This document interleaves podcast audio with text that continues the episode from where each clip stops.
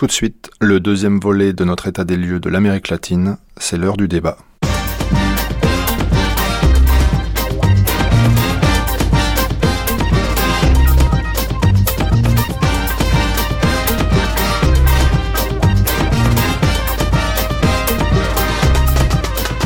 La justice face aux ex-dictateurs. Avec moi en studio, la journaliste Marie-Monique Robin, auteure des Escadrons de la mort, l'école française, publiée à la découverte. Maître Sophie Tonon, avocate de famille de disparus. Et Carolina Coussi, fille d'un disparu chilien.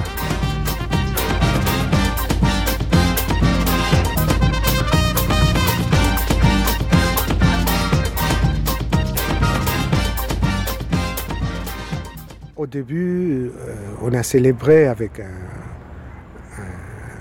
du champagne le, coup. On, je ne savais pas le bombardement euh, et on ne savait pas de la mort de Allende. On a su ça euh, pendant le, le cours de la journée. Je pense que vers une heure, vers une heure de, de l'après-midi, ce jour-là, on a su les nouvelles. Là, naturellement, euh, l'11 septembre est devenu une tragédie euh, humaine, euh, mais euh, toujours une peut-être retour en arrière de la normalité entre guillemets politique. Nous pensions que dans deux ou trois mois, maximum six mois, le Chili serait de nouveau un pays sans chaos politique, social, économique. C'était pas que ça. On est rentré ouvertement et directement dans une dictature. On est rentré directement, ouvertement dans une dictature. Qui parle? Qui est cet homme euh, public chilien qui confesse avoir sablé le champagne le 11 septembre 1973, le jour du coup d'État du général Pinochet Sophie Tonon, Marie-Monique Robin, Carolina Coussi. Le juge Juan Guzmán Tapia. C'est pas un paradoxe du Chili incarné dans cette personne même? Disons que Guzmán est quelqu'un qui a évolué au cours des années. Euh, il est certain qu'il appartient à un milieu traditionnel euh, de droite au Chili et comme il le dit lui-même, euh, bon, il pensait que c'était quelque chose qui n'allait pas durer très longtemps et que on allait retomber dans un gouvernement démocratique. Le Chili a toujours été un pays quand même de droite ou de centre droit. Effectivement, son parcours ultérieur l'a mené à prendre d'autres positions. 2004, euh, il inculpera Pinochet, mais on n'en est pas là. En septembre 73, Carolina Coussi. Vous vivez les événements, euh, vous êtes sur place, vous avez presque 8 ans. J'étais au sud du Chili. pour nous aussi, ça a été un moment transitoire, euh, vu que mon père nous, nous a amenés nous cacher chez, chez mon oncle. Et il est retourné au boulot, entre guillemets, c'est-à-dire une vie normale.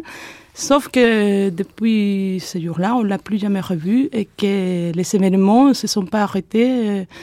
Et comme pas mal de personnes déjà du quartier où je vivais, de la ville où on était, tout s'est accéléré et on est rentré tout de suite dans une guerre. Moi, c'est le souvenir d'une gamine de 8 ans. Pour moi, c'était une guerre. J'avais jamais vu autant de militaires dans les rues.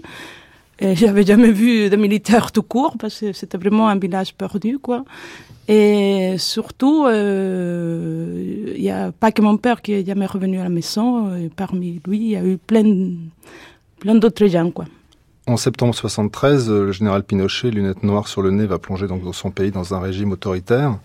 Mais il va faire mieux, on pourrait dire, Marie-Monique Robin. Il va aussi exporter la terreur dans les pays voisins sous le nom du plan Condor, avec à sa tête la DINA, donc la, direction du renseignement national, les services secrets euh, chiliens. Le Condor, c'est un rapace majestueux qui est un peu le symbole du Chili, mais ça va devenir aussi le synonyme d'oiseau de malheur, on pourrait dire au Chili, en Argentine, au Brésil, en Bolivie, au Paraguay, en Uruguay. Est-ce que vous pourriez un petit peu raconter cette émergence d'une Interpol de la répression? Ben, en fait, euh, moi, c'est justement, j'ai voulu travailler sur cette question précisément hein, euh, il y a quelques années sur euh, la genèse de l'opération Condor, et c'est justement en travaillant là-dessus que, que finalement j'avais découvert le rôle occulte des, des Français, des militaires français, dans la genèse de cette opération Condor quand moi je commence à travailler là-dessus, on me dit, euh, sur l'opération Condor, donc, euh, on me dit, il faut que tu ailles voir en France parce que c'est là-bas que ça a commencé. C'est vrai que ça paraît tout à fait étonnant, tout à fait surprenant, surtout quand on pense à la France comme pays des droits de l'homme ou terre d'asile. Hein. Alors, en fait, toute cette histoire a commencé en Indochine, hein, où, les militaires français, qui arrivaient d'ailleurs tout droit de la Seconde Guerre mondiale, hein, ont, ont, découvert une nouvelle forme de guerre qui était menée par le Viet Minh, euh, sous forme, euh, donc il a mené euh, sans uniforme, sous forme d'embuscade, et, ils se sont interrogés sur les raisons de leur échec, parce qu'ils étaient beaucoup plus nombreux et mieux équipés que le Viet. C'est comme ça que va naître une nouvelle théorie de la guerre, qui est la, ce qu'on appellera la guerre moderne, que va théoriser un, un militaire français comme le colonel Trinquier, et qui sera appliquée en Algérie. Alors, c'est quoi la théorie de la, guerre moderne ou de la guerre antisubversive eh ben, C'est un modèle de répression urbaine hein, euh, dans lequel tout le monde est suspect. La population est suspecte parce que l'ennemi est partout. Hein. Et, et, dans cette nouvelle conception de la guerre, le renseignement joue un rôle capital et le renseignement pour obtenir de l'information sur le réseau qui est censé appuyer la guérilla ou, ou en l'occurrence en Algérie le FLN. Algérie, c'est 1957, c'est la bataille d'Alger. Voilà. Janvier, mars, puis juin, octobre. Il y a deux figures qui reviennent.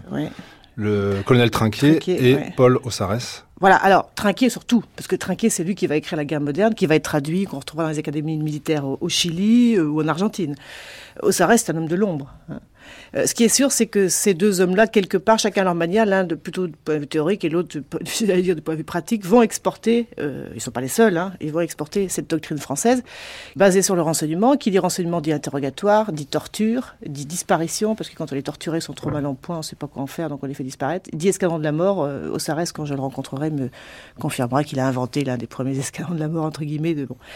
Ossarès, par exemple, va être instructeur à Fort Bragg, euh, chez les Américains. Chez les Américains, où il va notamment former des Brésiliens, c'est ce qu'il me raconte d'ailleurs. Ensuite, il va aller euh, attaché militaire euh, à l'ambassade de, France au Brésil. on, est, on a, je rappelle, une dictature depuis 1964 au Brésil. Hein. Donc lui, il y arrive en 73. Oui, tout à fait. Ouais, tout à fait. Et il va former des, des, Chiliens aussi. Notamment, il va rencontrer Gordon, qui sera général, Humberto Gordon, qui prendra la tête ensuite de la police politique après le général Manuel Contreras, donc, voyez. Et euh, le, général Manuel Contreras, le patron de la police politique, euh, lui enverra des, élèves euh, au Brésil. Donc les, Brésiliens ont joué un rôle très important dans, la dictature qui va se mettre en place. Et le coup d'État d'abord, hein, un soutien, ils ont apporté un soutien logistique, économique au, général Pinochet pour son coup d'État. Et, et, puis pour finir, les Chiliens vont aussi se former euh, à l'école des Amériques au Panama, parce que les Français vont aussi former euh, tous les officiers qui donneront des cours aux, aux Latino-Américains, dont les Chiliens qui sont très nombreux. Il y a beaucoup de militaires chiliens qui iront se former à l'école des Amériques au, Panama. Un petit flashback, euh, Marie-Monique Robin, 1957, c'est la bataille d'Alger. Mais la bataille d'Alger, c'est aussi un film tourné en 1966. Mm. Lion d'or à Venise, 30 000 figurants, musique Ennio Morricone, mais c'est pas euh, une romance, c'est la panoplie des paras français déployés sur place, donc reconstitués, on pourrait dire in vivo dans la Casbah.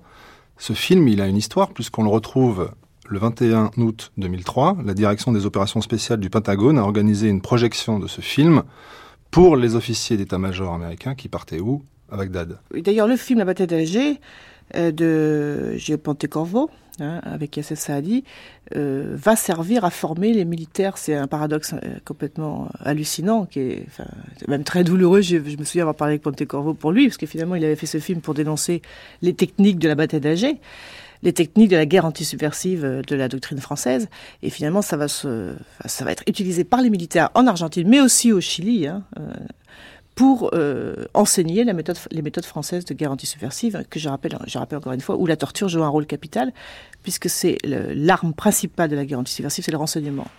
Et évidemment, on retrouve aujourd'hui, dans cette guerre contre le terrorisme d'Al-Qaïda, les mêmes recettes complètement. Euh, c'est vrai, vous l'avez noté, mais Osares aussi est intervenu aux États-Unis euh, dans ce même, avec cette même intention de former les, Américains pour se préparer à la guerre en Irak. Pinochet, 73, aidé par les Brésiliens, lui-même aidé par Osares, le français. Donc on voit bien un peu comment on se met en place toutes ces techniques ou toutes ces élaborations de la terreur. Patricia Verdugo, qui est une journaliste chilienne bien connue dans son pays, révéler, elle, toute l'affaire de la caravane de la mort. On l'a rencontrée euh, en avril dernier. Je vous propose de l'écouter.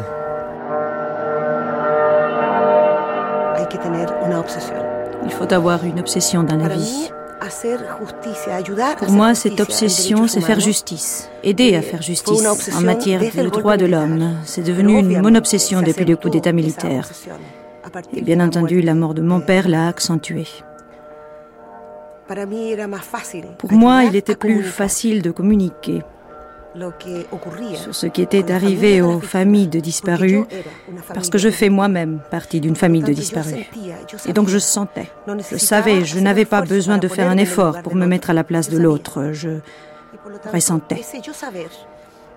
Et tout ce que je savais, je pouvais donc le communiquer aux autres, faire en sorte que tous les autres sachent ce qui se passait. J'ai donc commencé à écrire des livres dès 1978, c'est-à-dire cinq ans après le coup d'État militaire. J'ai écrit mon premier livre, mais ce livre a été interdit. Il a dû circuler clandestinement. Ce livre s'appelait Une blessure ouverte et traitait sur les détenus disparus. Et quelle était la question qui m'obsédait? La question clé était comment est-ce possible que mon frère soit resté dans l'armée après l'assassinat de son père militaire. Comment est-ce possible que mon oncle soit resté dans l'armée après l'assassinat de son frère? Comment est-ce possible que tous les deux puissent penser aujourd'hui que je trahis la patrie? Comment est-ce que ça peut être possible?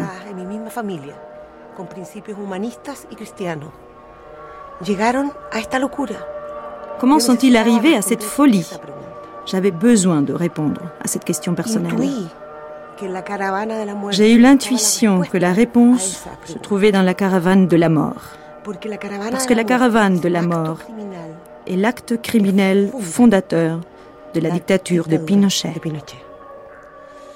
Au moment du coup d'État, une partie des forces armées en général étaient en faveur d'un coup d'État militaire. Les autres étaient démocrates, républicains. Par conséquent, la caravane de la mort, c'est la mission ordonnée par le général Pinochet en personne. Pas seulement pour que nous, les dissidents, nous apprenions à l'occasion d'un assassinat dans une ville qu'il n'y avait ni Dieu, ni loi, que rien n'avait plus cours, ni les lois de la guerre, ni la Convention de Genève, tout cela était révolu. On tuait qui on voulait, sans même un conseil de guerre, on faisait disparaître les cadavres. C'est le message envoyé par Pinochet aux dissidents. Mais plus important encore, était le message que Pinochet a adressé à chaque régiment, dans chaque ville. La mission fondamentale de la caravane de la mort était de semer la terreur au sein des forces armées. Chaque officier, chaque sous-officier et chaque soldat a su ce jour-là que s'ils n'obéissaient pas à des ordres criminels, leur vie était en danger. Depuis ce jour, terrifiés, ils ont changé la disquette dans leur cerveau. Parce que de manière générale, dans le monde entier, ceux qui appartiennent aux forces armées sont souvent les membres de la société les plus faibles, les plus dépourvus de confiance en eux-mêmes.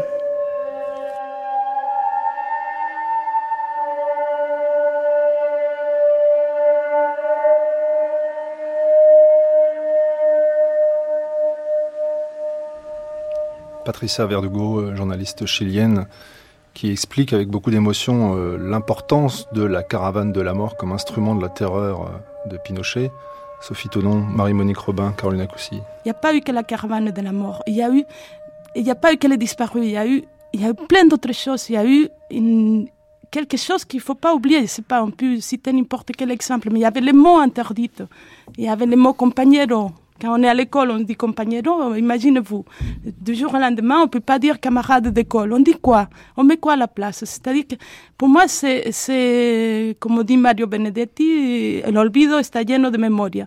Moi, plus on parle de, de ce qui se passe aujourd'hui dans d'autres pays du monde, plus ma mémoire revient vers, vers ça, vers ça que j'ai vécu, que je veux pas oublier. Je veux jamais oublier ce que dit quand même Patricia Verdugo, qui, lutte contre l'oubli et qui a, mis en valeur justement ce, ce, cette caravane de la mort. Alors, on appelle ça une caravane. Euh, Marie-Monique Robin, c'est un, hélicoptère Puma qui transportait des militaires qui sillonnaient le Chili et qui faisait des exactions dans les rangs des dissidents, mais aussi, on l'entend, dans les rangs de l'armée. Tout à fait. C'était une méthode de la terreur. Enfin, c'était une méthode d'action psychologique, pour reprendre les termes euh, des militaires. Hein. Euh, et, qui rappelle étrangement ce qu'on faisait nous-mêmes en Algérie, euh, comme par exemple euh, des exécutions extrajudiciaires, euh, des assassinats hein, faits par des hommes en uniforme, et certains allant jusqu'à exposer les corps sur les places, vous voyez, pour, pour terroriser les populations. ce que m'a bien expliqué Ossarès quand je l'avais rencontré, c'est que il faut bien comprendre que la disparition en tant que telle, il n'y a pas beaucoup d'exemples dans l'histoire. Il y a toujours eu des disparus dans les guerres, mais font partie de, vous voyez, euh, voilà, il y a une guerre, il y a quelqu'un qui disparaît, mais comme arme planifiée, c'est-à-dire comme programme planifié, euh, on ne connaît, euh, moi j'ai essayé de, remonter dans l'histoire, hein, que l'exemple des nazis, avec le programme Nacht und Nebel, hein, Nuit et brouillard, où on, a donné comme consigne de faire disparaître, c'est-à-dire que des gens étaient envoyés, on ne savait pas où, et leur famille ne savait pas, et les corps ne revenaient jamais, pour terroriser les familles et empêcher des, ben, les gens de, se mobiliser parce qu'ils avaient, peur. Ils se disaient si je fais quelque chose, eh bien, ça, va peut-être porter tort à, mon proche qui certainement envie, parce qu'on ne peut pas s'imaginer qu'on va, qu'on va organiser euh, la disparition forcée de milliers de personnes. Alors ensuite, euh, il y a les Français en Algérie. Hein. Je rappelle qu'en Algérie, il y a eu 3000 disparus. Et on retrouve dans les documents, euh, les rares documents disponibles, hein, euh, au chat, au service historique de l'armée de terre, euh, on comprend très bien que ça fait partie d'un programme d'action psychologique. Et la caravane de la mort va dans, tout à fait dans cette, dans cette ligne-là. Enfin, Pinochet fait ça pour faire comprendre à l'armée, à l'armée chilienne. Donc, il ne faut pas oublier quand même qu'une partie était loyale, enfin, était restée loyale, constitutionnaliste, et, loyale au président mort, hein, à Allende, et leur faire comprendre, ben, tenez-vous à carreau, pour empêcher toute euh, toute réaction euh, collective, on va semer la terreur, notamment au moyen de la technique de disparition. Demain à 11h dans cette série euh, sur, sur l'Amérique latine, vous entendrez le témoignage de Pablo Perelman, qui est un cinéaste chilien que nous avons rencontré sur place et qui a perdu son frère. Et on a fait un film qu'il a baptisé Image latente et qui nous racontait que ce film-là, c'était la seule preuve qu'il pouvait apporter lui de l'existence de son frère, puisque les autorités chiliennes lui disais, mais euh, prouvez-nous qu'il a existé euh, ce Perelman que vous nommez comme ça. Il ne faut pas oublier que Pinochet lui-même, il a dit euh, que les disparus n'ont jamais existé. Il l'a dit en 1976. Bah, en Argentine, ce fut le cas très longtemps. il a fallu qu'un général argentin, d'ailleurs, me dise à moi qu'il avait effectivement reconnaissé pour la première fois que la, la disparition avait existé comme méthode de la guerre. 3 000 en, Chili, 30 000 en Voilà, 25 000 à 30 000, c'est très difficile de savoir, mais en tout cas, ce que disaient les, les généraux argentins jusqu'à une date récente, c'était que ces disparus n'avaient jamais disparu.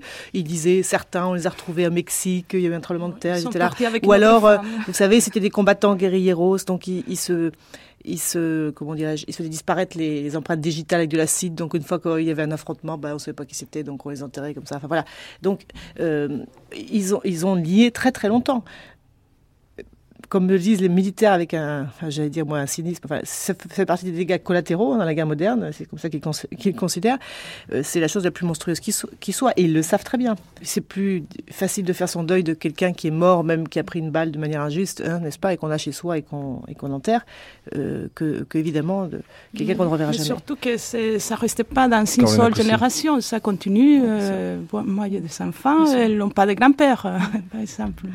je pense que dans le, le phénomène de la caravane de la mort, euh, et je suis tout à fait d'accord avec Patricia Verdugo sur ce point, c'est que si effectivement le coup d'État a constitué une première rupture démocratique grave, fondamentale qui marque un avant et un après, la caravane de la mort fait basculer une armée qui pourrait encore se prétendre comme armée euh, régulière cherchant euh, à rétablir l'ordre dans le pays mhm. en une armée terroriste. Parce que dans la caravane de la mort, l'armée va exécuter des gens qui avaient été jugés, qui avaient reçu des condamnations régulièrement euh, données par des tribunaux, par des magistrats. Et tout d'un coup, avec ce signal, Pinochet va dire il n'y a plus d'ordre légal, la justice telle que nous l'avons connue n'existe plus, vous avez le droit d'éliminer les personnes comme vous le voulez, peu importe s'ils ont déjà fait l'objet de condamnation ou pas. Donc effectivement, elle a tout à fait raison de dire que la caravane de la mort marque le passage d'une armée régulière révoltée en une armée terroriste et génocidaire. Pinochet comme grand chef d'orchestre du plan Condor, euh, Condor qui s'étend sur tous les pays limitrophes, mais il se sert aussi d'un instrument qui est la DINA. Et à la tête de la DINA, il y a Manuel Contreras, mm. que vous rencontrez en 2003, Marie-Monique mm. Il est à l'époque euh, aux arrêts euh, si j'ose dire. Il est en préventive. Mais comme on s'appelle le général Contreras, dans ce cas-là, on n'est pas dans une prison. Avec il est sur une base militaire. Oui, tout à fait. La, base militaire de laquelle est parti euh, le coup d'État, d'ailleurs. C'était la base où il y avait toutes les télécommunications et euh, militaires. Moi, quand je le rencontre, il est en attente d'un jugement et finalement, il sera condamné une première fois dans une première affaire de, la disparition d'un syndicaliste. Il sera condamné à 15 ans de prison. Et une petite histoire dramatique, mais je veux dire, vous voyez comment... Évidemment, hein, c'est mais pour un cas, je veux dire, quoi, vu tout ce qu'il a fait, pour un cas. Euh, et donc, euh, je me souviens d'une chose que je voulais aussi ajouter tout à l'heure que j'ai oublié, c'est que, il, peine arrivé, il me parle de son admiration pour l'OAS. Euh, vous voyez l'OAS, hein, donc l'organisation terroriste qui enfin, française qui a lutté contre la dépendance algérienne, et il me dit que vraiment c'était un modèle. Alors le modèle c'est quoi? L'OAS c'était, vous savez, ce qu'on appelle les commandos Delta, qui étaient les escarons de la mort, qui était un prototype d'escarons de la mort, hein, que Ossarès, lui, de dans son coin, euh, avait monté pour, le compte de l'armée française, mais l'OAS et, les militaires qui rejoindront l'OAS euh, ont été nourris au biberon de la guerre moderne. Hein. et ils vont développer ces, escarons de la mort, quoi. Enfin, c'est comme Delta, qui vont ensuite, eux aussi, transmettre, si j'ose dire, euh, et notamment au Chili, on en retrouvera beaucoup au Chili, des anciennes l'OAS, en Argentine, j'avais rencontré il y a quatre ans euh, Martine Balza, qui est général euh, quand j'avais travaillé sur les Malouines, qui, m'avait montré toutes ces belles décorations euh, françaises. Vous, vous le rencontrez, puisque dans votre livre, donc, Les Escadrons de la Mort, l'école française, publié à la découverte. Et il vous confirme que oui, euh, lui aussi a été à bonne école, et que le CID, donc les services secrets argentins, donc, ont suivi le parcours euh, qu'on essaye d'élaborer ensemble, donc euh, les Français, l'Algérie, le Vietnam et les Américains, et que tout ça participe d'une même pensée, on pourrait dire, sur comment on fait la guerre, mais on fait la guerre des civils d'abord. Oui, tout à fait. Et ça, c'est vraiment les Français qui l'ont rapporté. Alors, en particulier, bien sûr, en Argentine. Alors, leur modèle, c'est la bataille d'Alger. Parce que, vous voyez, la caravane de la mort, euh, il y en a un qui n'oubliera pas euh, les, effets désastreux qu'elle a eus pour, euh, en termes d'image, si j'ose dire, pour Pinochet, c'est notamment Videla en Argentine. Et lui va retourner la clandestinité de la bataille d'Alger. Hein. C'est-à-dire tout faire de manière pas publique, vous trouvez des images de la répression violente au, Chili, qu'en Argentine, vous ne trouvez rien du tout. Et, et le modèle, donc, c'est la bataille d'Alger, qui, encore une fois, est la source idéologique, parce que les Français n'ont plus de rôle direct dans l'opération Condor, soyons bien clairs là-dessus, hein, euh, la source idéologique euh, de l'opération Condor. Sauf que vous mentionnez quand même quelque chose qui est assez perturbant dans votre livre, c'est le rôle de la DST française, ah Direction de la surveillance du territoire, qui est dans notre pays chargée du contre-terrorisme et qui fait quoi, Marie-Monique Robin? Alors ça, c'est pour moi, c'était le truc le plus, euh, comment dirais-je, comme française, c'était la révélation la plus dure à, à entendre. C'était euh, Manuel Contreras, donc euh, le bras droit de Pinochet, le patron de la DINA, de la police politique, quand il me rencontre, et il me dit qu'il connaissait bien Ansarès, qu'il l'a jamais rencontré, mais qu'il lui a envoyé des élèves par l'intermédiaire de leur ami commun Gordon, qui lui succédera donc à la tête de la DINA. Il me dit, vous savez, nous avons collaboré avec beaucoup de services secrets euh, dans le monde, et, alors tous les services secrets américains évidemment, et puis la France. Je dis, bon, la France, et c'est comme ça qu'il m'explique que la DST, comme dit la DST, voilà, il n'hésite pas sur le terme, hein, la DST, euh, nous avisait à chaque fois qu'un Chilien euh, rentrait au pays. L'opération Retourno. Euh, voilà, l'opération de Retourno. Et moi, après, j'ai enquêté pour dire comment c'est possible une chose pareille. J'avais rencontré le numéro 2 de la, DST de l'époque, je raconte ça dans mon bouquin, qui me dit que finalement, c'est très facile à faire. Hein. il suffit d'avoir les, passer un coup de fil à la PAF, vous savez, la police des arrêts frontières, d'avoir la liste des Chiliens, et on rend service un service ami. Vous voyez ce que ça veut dire? Mmh. Pinochet donc arrive au pouvoir, mais il se projette déjà dans le futur. En 1978, il fait signer le décret 2191. Que dit ce décret? Il amnistie quiconque a commis des crimes politiques par ses actes, sa complicité ou son silence. Donc on en arrive tout doucement, on pourrait dire, à la fin de la dictature, euh, bon, qui s'arrêtera en 1990. Mais lui déjà, il anticipe qu'est-ce que sera la, la fin de son régime de terreur. 1980, il décide qu'il sera sénateur à vie. Euh, comme ancien président. En 1988, il convoque un référendum pour renouveler son mandat de 8 ans. Le peuple lui dit non, mais il restera quand même chef des armées jusqu'en 1998. Donc alors que la démocratie donc est revenue en 1990, ce qui fait que certains appellent ce régime démocratique qui revient une démocrature, espèce de jonction entre la démocratie et la dictature. On pourrait dire euh, que fait la justice? Je voudrais que vous écoutiez avec moi le juge Rodolfo Carioba Corral, c'est un juge argentin qui est en charge de toute l'opération Condor euh, à Buenos Aires. Como consecuencia de esos sucesos se dictan las leyes de obediencia debida y punto final. En 1987, on a promulgué deux lois, celle dite de l'obéissance due et celle dite du point final de loi qui exonérait la hiérarchie militaire des responsabilités pour les graves atteintes aux droits de l'homme et qui prétendait dédouaner leurs subordonnés, surtout ceux qui occupaient des postes de commandement.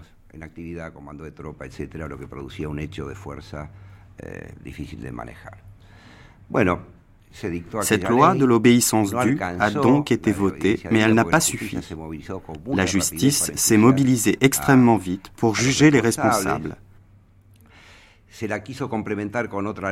On l'a complétée par une autre loi, celle dite du point final, qui établissait une caducité pour ceux qui n'avaient pas été présentés à la justice très rapidement.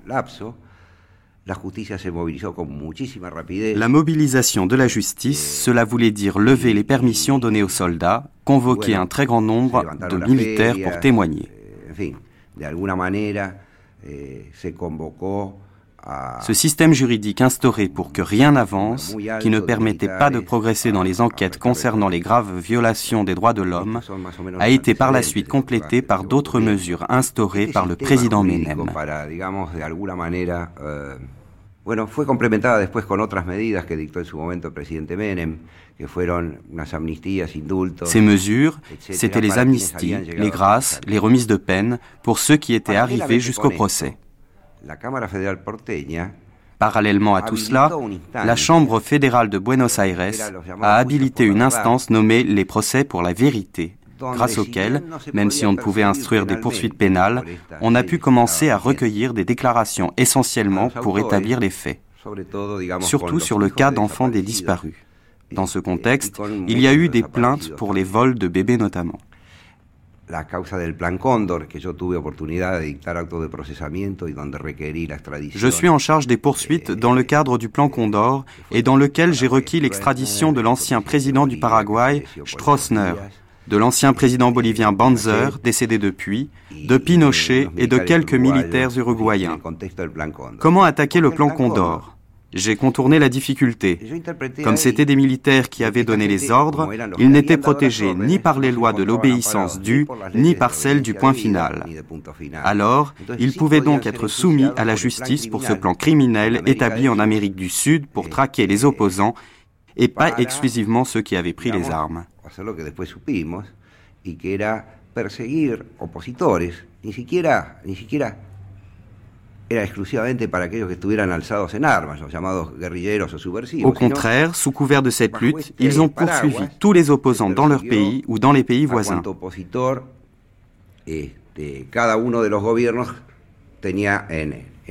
Cela est parfaitement atterrant, parce que s'il y a bien un droit qui a toujours su être respecté, c'est bien le droit d'asile, de refuge pour ceux qui s'enfuient de leur pays parce qu'ils sont poursuivis pour se réfugier dans un autre.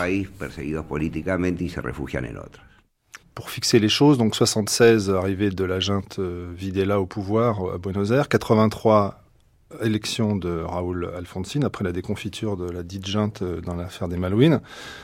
Euh, que fait le président Alfonsine? Il charge l'écrivain Ernesto Sabato d'enquêter sur les disparus, qui donnera le rapport euh, Nunca donc plus jamais ça, qui compte seulement 8961 noms, alors qu'on pourrait dire qu'il y en a trois fois plus qui ont disparu. 85, je me tourne vers vous, Sophie Tonon, on pourrait dire la justice euh, argentine fait preuve de célérité puisqu'il y a des gens de l'ESMA, dans l'école mécanique de la marine, dont vous avez entendu des extraits tout à l'heure dans l'archive, qui comparaissent devant les tribunaux. Alors, la jeune démocratie arrive et tout de suite il y a des procès, mais ça va pas durer longtemps. Alors effectivement, il faut souligner que le rôle que va assumer la justice argentine à ce moment-là est tout à fait remarquable. Il y a extrêmement peu de pays de par le monde et de par l'histoire qui ont jugé avec leur justice nationale leurs propres tortionnaires. Euh, on a souvent comparé ce qu'on a appelé le juicio a la junta, le jugement à la junte militaire, à où on a parlé du Nuremberg argentin. Non, c'est une justice nationale avec des juges nationaux qui jugent ces nationaux, alors que Nuremberg était une juridiction internationale ad hoc euh, des vainqueurs sur les vaincus. Donc on était dans un tout autre contexte. Effectivement, elle va non seulement mettre en accusation, elle va juger, elle va condamner, elle va incarcérer, certes dans des conditions tout à fait euh, exceptionnelles, les grands responsables de la junte militaire. Mais il est certain qu'il va y avoir ensuite des pressions de l'armée, peut-être euh, et même certainement Raoul Alfonsine à ce moment-là n'a pas eu la carrure politique et n'a pas su comprendre le moment historique euh, auquel il était confronté. Il n'a pas su non plus, à mon avis, s'appuyer sur euh, la population à travers ses syndicats, à travers ses représentants d'associations de droits de l'homme, et il n'a pas su jouer la carte populaire contre la carte militaire réactionnaire. Et il a cédé effectivement à la pression militaire en deux occasions. Euh, Coral en parle, il parle de ces deux lois d'amnistie. 86. Voilà, qui ne sont pas exactement des lois d'amnistie, puisque la loi d'amnistie amnistie des faits dans une période de temps. C'est ce qu'a fait la France après la guerre d'Algérie, c'est ce qu'a fait le Chili. Là, on donne une première loi qui indique que les juges ont 60 jours pour inculper de nouveaux coupables, ce qui est un temps absolument ridicule. Jusqu'au 23 décembre 86, vous avez le droit d'inculper, après vous vous arrêtez. Donc ce que dit la loi, la première loi de Raoul Alfonsine, qu'il complète en 87 avec la loi dite de l'obéissance due, c'est-à-dire les 100 grades bah, il, faisait que respecter les ordres des supérieurs, donc on peut pas leur en vouloir. Enfin, pardonnez-moi, les 100 grades, les 100 grades, ils allaient quand même euh, jusque, oui, absolument. On est bien d'accord. Avec les généraux qui pouvaient. Bah ça, concerne, ça concerne tout, tout, bah, les capitaines, les colonels, les lieutenants-colonels. C'est toute la hiérarchie de l'armée qui va. Mais beaucoup de monde. Ce que je veux, c'est pas, les têtes d'affiche, on pourrait dire. Mais ce qui se passe aussi surtout, c'est que ça va, à partir de ces deux lois, va se développer en Argentine une loi qui sévit toujours, même si elle n'est pas écrite comme telle. C'est une loi d'impunité, une culture d'impunité. 89, Menem, euh, il arrive au euh, pouvoir. Alors, Menem va arriver au pouvoir. Lui, qu'est-ce qu'il va faire? Il va gracier les gens qui ont été effectivement Videla, Videla et les autres, condamnés à perpétuité, graciés, les remettre en liberté. Donc, effectivement, il va renforcer cette culture de l'impunité en Argentine. Il va falloir attendre le début des années 2000 pour que, euh, sous la pression, l'évolution du temps, le travail absolument considérable fourni autant par les avocats, par certains magistrats et les associations de droits de l'homme, qui euh, ont combattu et permis ces, annulations. Donc, en Argentine, on vient de l'écouter, il y a d'abord la justice qui s'empare des, responsables de la junte et ensuite ils sont graciés. Au Chili, Patricio Aylwin, lui, arrive au pouvoir en 89-90. Lui aussi, il met en place une commission vérité et réconciliation, donc qui donnera le rapport euh, Rettig, qui très limité. Très limité, dites-vous. Euh, Sophie Tonon qui enquête sur les enlèvements et les disparitions de la dictature euh, récente. En 95, quand même, au Chili, il y a un, il y a un procès. donc Contreras, le chef de la DINA, est condamné à six ans de prison. Oui, il, y a eu plusieurs, il en a eu plusieurs, mais moi, celui pour lequel j'étais, quand j'étais, il a eu 15 ans après. Ah, bon. Et tous les pays, on pourrait dire, euh, du plan Condor euh, sortent une loi d'amnistie ou d'oubli, sauf que au Paraguay, tout d'un coup, quelqu'un qui s'appelle Martin Almeida, qui avait été arrêté et torturé euh, en 74, sa femme même a été morte en écoutant ses cris au téléphone. Il demande à faire jouer un article de loi de, son pays qui s'appelle l'ABAS datas, et donc il demande des documents relatifs à son incarcération et le juge l'accompagne dans un local où là, il met la main sur les archives du plan Condor. Ce sont les archives de la répression paraguayenne. D'accord. Dans lequel, bien du rôle du Paraguay dans le plan Condor. Voilà, tout à fait. Qui va, c'est très important, hein, évidemment, parce que c'est la, comme il nie aussi l'existence de, de, le début du fil d'Ariane. De, l'opération Condor. Voilà, c'est le début exactement du fil d'Ariane. Et ce sont des pièces qui prouvent que ça a, ça a bien existé. Mais est-ce que l'année clé, euh, Sophie Tonon, c'est pas 1998 avec ce qui se passe à Madrid du côté du juge Garçon qui est saisi par euh, l'avocat Juan Garces qui était lui-même euh, l'adjoint, le, enfin le confident de Allende qui fuit le 11 septembre 73 hors de la Moneda alors l'année clé, tout dépend de quel point de vue on se place. L'année clé pour la justice internationale, euh, c'est effectivement une année tout à fait décisive. N'oublions pas que la France avait déjà jugé, certes sur des dispositions strictement de droit national et non pas sur l'application de conventions internationales, avait déjà jugé la Cour d'assises de Paris en 1990, Alfredo Astis, qui était responsable de la disparition des deux religieuses françaises. Alice et, et, Léonie, Duquet. Duquet. Donc effectivement, la justice entre guillemets internationale était déjà passée ou disons une justice nationale avec des répercussions internationales. Et effectivement ultérieurement Garçon, et d'ailleurs les, procureurs qui vont pousser Garçon à s'emparer de dictatures chiliennes et argentines vont s'inspirer beaucoup de cet exemple euh, donné par la France au départ. Mais euh, la justice espagnole, elle, par contre, s'appuie sur une disposition internationale et elle va pouvoir ainsi non pas juger de façon très restrictive, c'est-à-dire uniquement pour des victimes de nationalité française, mais juger également pour des victimes de multiples nationalités. Et c'est sur, cette, euh, sur le fondement de ce procès ouvert en 96 qu'effectivement, en 98, euh, Garçon va demander à la justice euh, londonienne d'arrêter Pinochet. Précisons quand même, Sophie Tenon, cette, ce point de, de, justice du droit espagnol qui, on pourrait dire, fait référence à Nuremberg en disant les crimes contre l'humanité sont du ressort de la compétence universelle. Donc nous, tribunaux espagnols, nous pouvons poursuivre les tortionnaires argentins et chiliens. La position du droit espagnol était de dire qu'à partir du moment, à l'époque, les Espagnols n'avaient que l'image du génocide, l'image juridique du génocide. Donc ils disent à partir du moment où la justice espagnole se trouve confrontée effectivement à un génocide, elle s'élève à un plan international et quitte l'ère strictement nationale. Effectivement, c'était une position tout à fait innovante qui a généré une très abondante jurisprudence, comme d'ailleurs les multiples décisions rendues par les juridictions anglaises. Octobre 98, le général Pinochet vient rencontrer sa vieille amie euh, Margaret Thatcher. Bon, il a une petite opération qui va à l'hôpital, donc euh, il séjourne dans, une, dans un hôpital euh, londonien qui s'appelle la Clinique. Et là, donc, le juge Garson fait actionner la justice internationale et on l'empêche de sortir de, on pourrait dire, du, pays pendant l'Angleterre pendant 504 jours.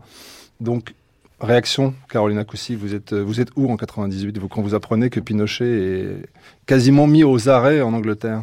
La première chose qui m'est venue à l'esprit, c'est quand je suis qu'il y avait des auditions, qu'il y aurait des auditions en Espagne de, des témoins, de, gens directement concernés par la disparition. la première chose que je me suis dit, je suis allée me renseigner pour porter plainte contre Pinochet en France.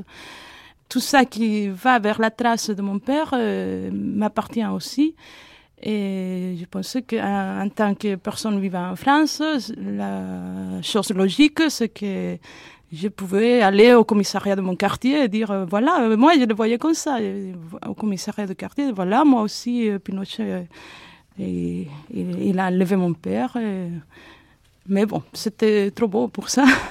Et en tant que, qu'être humain, qu'individu, c'est un moment de, dignité, pas seulement pour, pour les familles des disparus, pour les familles des victimes. Ça a été un moment de dignité énorme qui, tous les gens euh, qui, qui, ont vécu sous la dictature de Pinochet ont eu cette minute de dignité récupérée parce que c'est, bon, je reviens, je suis désolée, mais c'est quelque part l'oubli.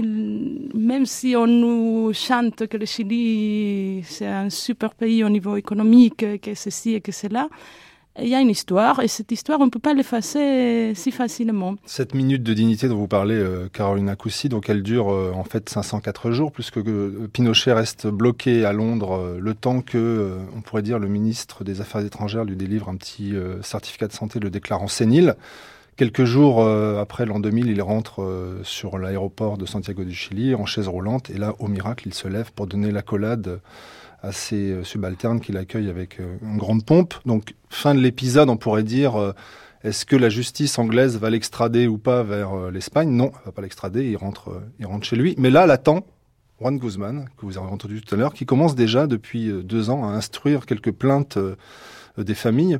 Sophie Tonon, un petit regard sur euh, ce parcours. Donc, on a commencé par lui, on revient euh, sur euh, sur Juan Guzman. Vous-même, vous êtes saisi par des familles françaises qui, qui veulent porter plainte contre Pinochet. J'ai sous les yeux là, la liste des gens, les cinq victimes, Georges Klein, Étienne Prel, Alphonse Chantreau, Jean-Yves Claudet Fernandez, tous ces gens qui ont disparu euh, entre, le, entre 74 et 75, qui sont retenus dans la procédure française euh, contre Pinochet. Alors effectivement, la France a la possibilité, euh, lorsque la victime est de nationalité française, de pouvoir euh, instruire une plainte et ensuite mener en jugement. Je rappelle, c'est sur ce fondement-là qu'effectivement Astis, Alfredo Astis, a été condamné pour la disparition des deux religieuses françaises. Euh, il est certain que, euh, compte tenu du travail que faisait la justice espagnole depuis déjà deux ans, de l'arrestation de Pinochet, la France ne pouvait pas rester en reste et euh, plusieurs plaintes pour des, euh, encore une fois, des victimes françaises de la dictature de Pinochet euh, ont été présentées à la justice française, incluant d'ailleurs Jean-Yves Claudet, euh, une personne qui a disparu, qui est Chili, une personne chilienne, qui a été euh, torturée au stade national euh, dans les premiers jours du coup d'État, qui ensuite est libérée, qui se réfugie en France, qui repart ensuite, mais en Argentine, pour organiser une résistance, et qui disparaîtra à Buenos Aires dans le cadre du plan Condor le 1er octobre 1975. Euh, donc effectivement, la justice française s'empare de ces plaintes et commence à les instruire. Euh, c'est Roger Leloir à l'époque qui est chargé de cette instruction et qui va faire un travail euh, de, d'écoute de, témoins tout à fait remarquable, dans la mesure où, dans un premier temps, ce sont les victimes françaises de Pinochet et ensuite les victimes de la dictature argentine qui arrivent sur le bureau du juge d'instruction, dans la mesure où ni la justice argentine ni la justice chilienne euh, la justice euh, chilienne ensuite Forta va ne va répondre aux commissions rogatoires lancées par la France. Donc c'est le juge qui va faire venir les témoins et qui va les interroger les uns après les autres. Juan Guzman que nous avons donc rencontré dans les jardins de la Villa Grimaldi. Donc les jardins de la Villa Grimaldi, c'est là où a été notamment torturé Michel Bachelet et sa mère, où ont disparu euh, des centaines d'opposants chiliens. Je vais juste te poser la question est-ce qu'un procès Pinochet est possible dans votre pays? Sa réponse. Petit à petit, la Cour suprême commence à changer des membres. Moi, dans, l'époque, j'étais candidat, mais euh, de plus en plus, la Cour suprême est devenue mon pire euh, obstacle pour pouvoir avancer dans l'affaire dans Pinochet. Pour commencer, euh, la Cour suprême a déclaré à Caravane de la mort que Pinochet n'était pas capable mentalement. Et après, la Cour d'appel a suivi cette jurisprudence dans la opération Condor. Et comme ça, je me suis rendu compte que tout euh, mon travail allait finalement rester dans l'investigation. Et euh, vous me demandez si euh, je vois la possibilité que Pinochet soit euh, un jour euh, condamné pour, pour ses crimes. Dans la caravane, évidemment que non, parce que l'affaire a été classée. Dans l'opération Condor, évidemment que non, l'affaire été classée. Euh, Pinochet a été inculpé dernièrement dans l'opération euh, Colombo, qui est une, une, autre affaire qui est très proche à l'affaire euh, Condor. Euh, la Cour suprême n'a pas encore euh, vu son, sa levée de l'immunité dans cette affaire, mais dans l'affaire de, de compte bancaire de Pinochet, euh, là, il a été inculpé. Alors, euh, je pense que comme c'est une cause plus courte, où il y a moins de témoins, où c'est une cause tout à fait mathématique, je pense que c'est plus facile qu'il soit jugé pour euh, ses comptes bancaires euh, secrètes que pour les violations qu'il a fait, qu'il a contre les droits humains. Juan Guzman dans les jardins de la Villa Grimaldi qui nous dit quoi? Qui nous dit que euh, Pinochet peut être condamné pour fraude fiscale. Alors je, donne un petit détail quand même. Hein.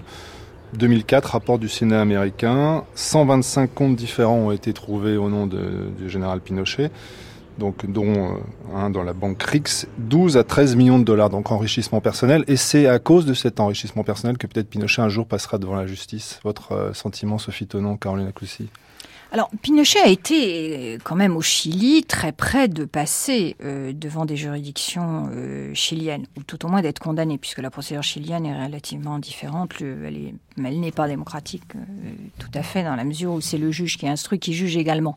Mais à plusieurs reprises, effectivement, il a bénéficié euh, des circonstances euh, de santé.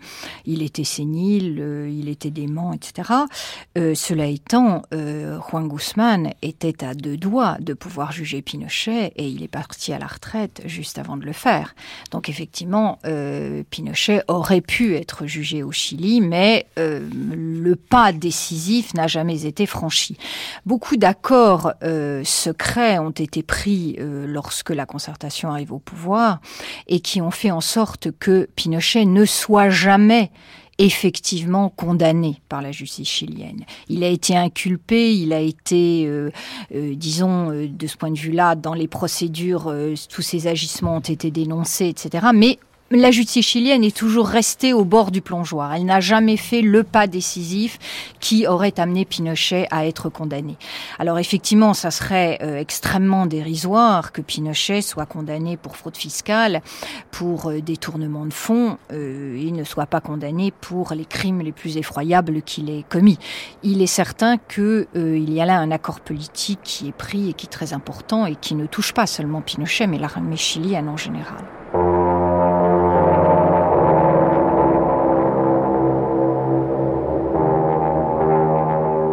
Michel Bachelet no es garantía de nada. Michel Bachelet ne représente aucune garantie. Il y a un dicton qui dit une hirondelle ne fait pas le printemps. Je vais en expliquer les raisons. Michel Bachelet appartient au Parti socialiste. Le Parti socialiste est un des partis clés de l'alliance du gouvernement qui gouverne le Chili depuis les années 90, avec le président Alwin, le président Frey, le président Lagos et maintenant Michel Bachelet. Pendant toutes ces années, Pinochet a été d'abord chef des armées pendant huit ans. Puis il est devenu sénateur à vie. Et sans la lutte des défenseurs des droits de l'homme, Pinochet serait aujourd'hui sénateur à vie avec Michel Bachelet au palais de la Moneda.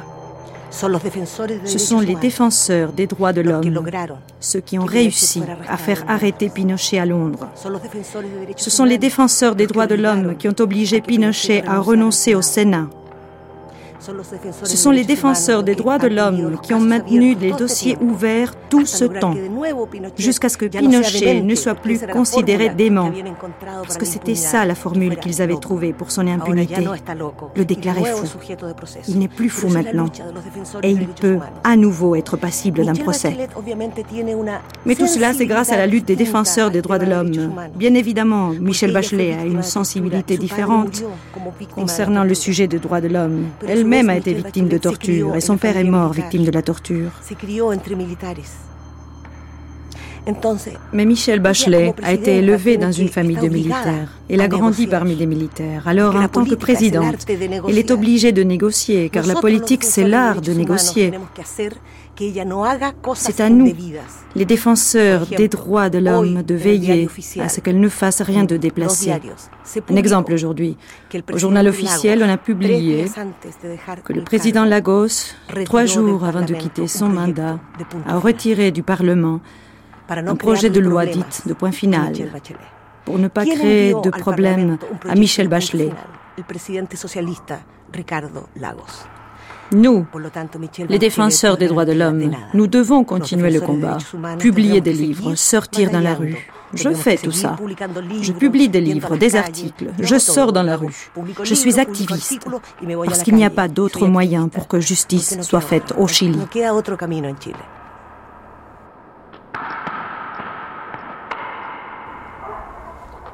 Aucune garantie euh, quant à la pérennité euh, de la justice dans son pays, nous dit euh, Patricia Verdugo. Est-ce que vous partagez ce pessimisme Effectivement, depuis que, comme je le disais tout à l'heure, Pinochet est l'objet d'inculpations, d'expertise psychiatrique, etc., alors que Guzman était, avait toutes les cartes en main pour pouvoir le juger, pour pouvoir le condamner, pour qu'une justice dise, et quelle que soit sa nationalité, je reviendrai là-dessus, puisse dire il est coupable, il a commis ses crimes et il doit être puni de telle et telle façon, eh bien, jamais la justice chilienne n'a prononcé ce verdict. Alors, il y a à l'heure actuelle une justice qui serait, de par le monde, capable de le faire, c'est la justice française. La justice française a effectivement euh, terminé l'instruction qu'elle avait menée depuis, depuis, 1998. Euh, la procédure est close. Le dossier devait être renvoyé devant euh, la cour d'assises. Nous attendons ce moment et effectivement, si la justice française se dépêche un petit peu, peut-être que l'on pourra rattraper Pinochet avant sa mort. Mais il ne faut pas non plus que la justice française joue ce qu'on appelle couramment joue la montre et attendre que Pinochet décède pour euh, se débarrasser de ce problème. Donc actuellement, la justice française est la mieux placée sur le plan euh, chronologique pour pouvoir juger Pinochet. Mais il faut encore une fois qu'elle se dépêche.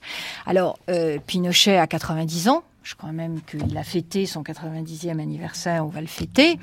Euh, donc euh, la justice chilienne, si elle veut s'honorer et le juger, hum, devra elle également, comme la justice française, se dépêcher. Mais euh, j'avoue que, comme Patricia Verdugo, j'y crois relativement peu. je ne pense pas que la justice chilienne, qui en plus a multiplié les espèces d'instances parallèles, il y a eu la fameuse Mesa de Dialogo, par exemple, qui était une autre commission pour la vérité, comme on en a fait par le passé, qui a été une tromperie totale pour les victimes, euh, qui a tenté, le gouvernement a tenté par là d'essayer de, couper les fronts des organisations de droits de l'homme et de donner une satisfaction aux victimes sans aller jusqu'à la justice. Bon, jusqu'à présent, euh, ça n'a jamais pu aboutir. Les associations ont toujours continué à se battre, euh, mais effectivement, je crois peu à une condamnation de Pinochet dans son propre pays. Caroline Akoussi, vous êtes donc la fille d'un disparu chilien. Vous vivez en France. Quand vous entendez euh, Maître Sophie Tonon nous dire que c'est la justice française peut-être qui rattrapera un jour, qui sait, euh, Pinochet, vous avez le sourire ou vous êtes dubitative? Euh, Pourquoi pas Mais je ne pas.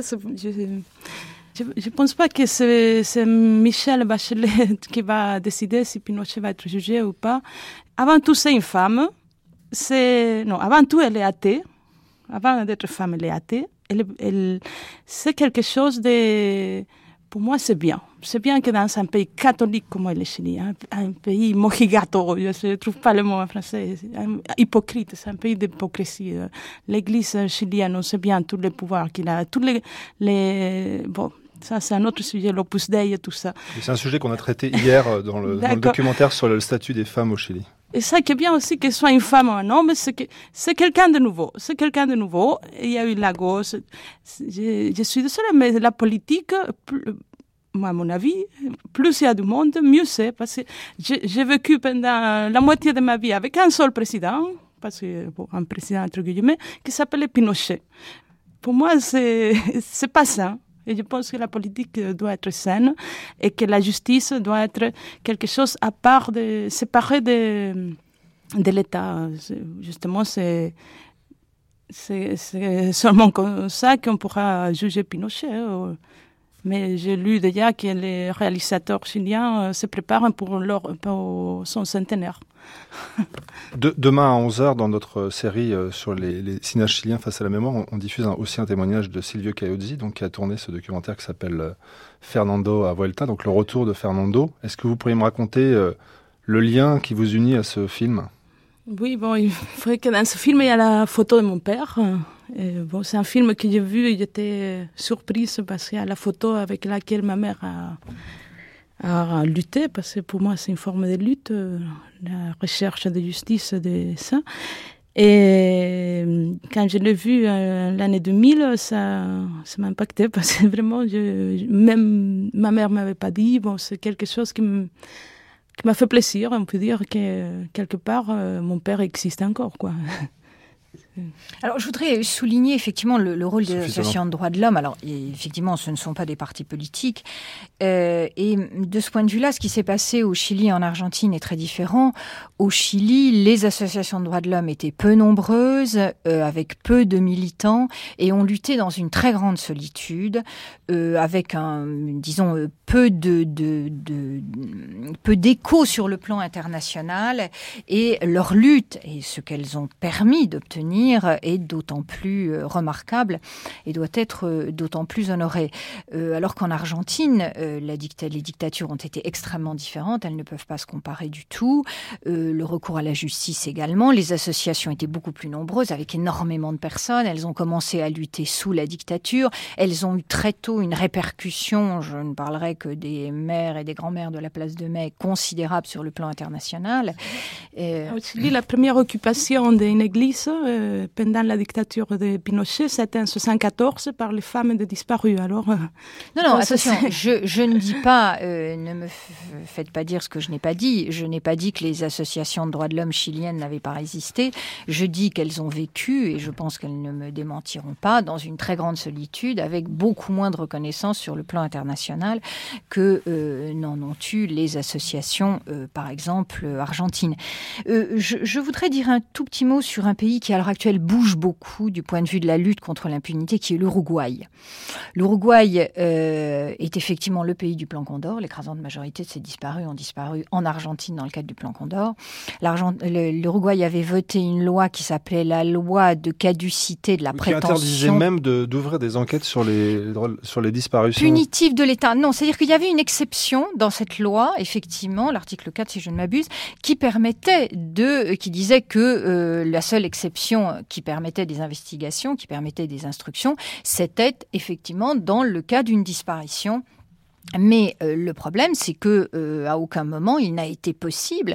La famille Michelini, euh, dont Selmar Michelini, qui était le, père des, deux personnalités politiques actuelles, avait disparu justement à Buenos Aires dans le plan Condor, se sont beaucoup battus pour donner vie juridique à cet article, qui n'était que quelques paragraphes sur une feuille de papier, et ils n'ont jamais pu le faire. L'Uruguay a évolué petit à petit, et à l'heure actuelle fait tout à fait exceptionnel, alors que l'Uruguay a toujours cette loi d'impunité en place. Euh, L'Uruguay vient d'extrader trois militaires uruguayens, dont deux d'actifs, qui ont été réclamés par la justice chilienne. Et à l'heure actuelle, ces trois militaires uruguayens sont interrogés par la justice chilienne. C'est un fait absolument exceptionnel. Donc je voudrais, euh, si vous voulez, dans cette lutte contre l'impunité, il y a effectivement énormément de surprises, euh, de décisions tout à fait inattendues. Euh, c'est c'est un moment, disons, d'une très grande richesse, plein de ressources, plein d'enseignements qui, comme je l'ai dit tout à l'heure au début de l'émission, enrichissent la jurisprudence de la lutte contre l'impunité, de la persécution du crime contre l'humanité et du génocide, euh, tout à fait remarquable. Je voulais citer le cas de l'Uruguay à cet égard.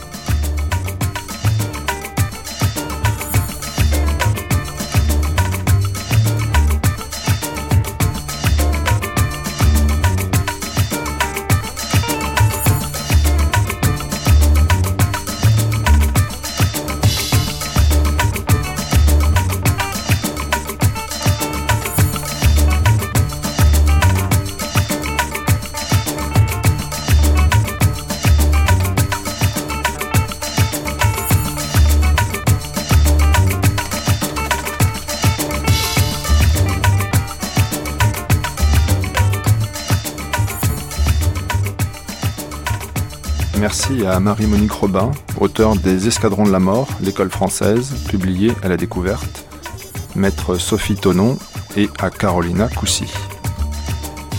Merci aussi au juge argentin Rodolfo Canicoba Corral, en charge des dossiers du plan Condor, au juge chilien Juan Guzman, qui a inculpé Augusto Pinochet, et à la journaliste d'investigation Patricia Verdugo. Davantage d'informations sur toutes ces questions sur le site de France Culture L'adresse c'est www.franceculture.com. Restez à l'écoute. Dans un instant, notre documentaire Un état des lieux de la disparition en Argentine et au Chili.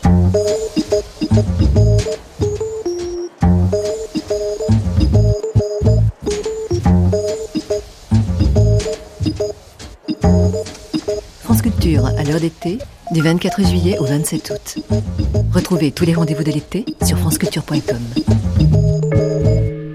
c'est Timon de Flionte qui est le premier à, associer euh, Épicure à, un porc, et ce du vivant d'Épicure. Donc la mauvaise réputation, elle est finalement euh, aussi euh, ancienne qu'Épicure, et vraisemblablement parce qu'il a renvoyé le plaisir au ventre, on a considéré que le ventre c'était le bas-ventre, le bas-ventre c'était la sexualité, et qu'immanquablement l'épicurisme invitait à la débauche. Contre-histoire de la philosophie, Michel Onfray poursuit le cap d'un voyage amorcé il y a maintenant 4 ans. Cet été, les ultras des Lumières. Derrière la carte postale des Lumières, écrite juste après la Révolution, quand l'université du XIXe siècle célèbre ceux parmi les penseurs qui préparent son issue libérale, Voltaire, Diderot, Rousseau, existe une autre histoire impliquant d'autres philosophes. De Jean Mélier à Maupertuis, de la Métrie à Helvétius, Holbach ou Sade, dans le rond de lumière cet été, les ultras du lundi au vendredi jusqu'au 25 août à 19h.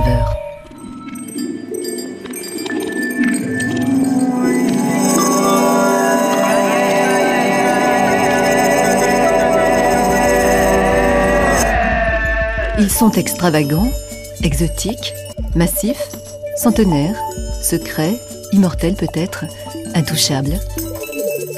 Cet été, à la rencontre de quelques-uns des meilleurs d'entre eux. Les arbres, ces êtres remarquables, chaque dimanche jusqu'au 27 août à 16h.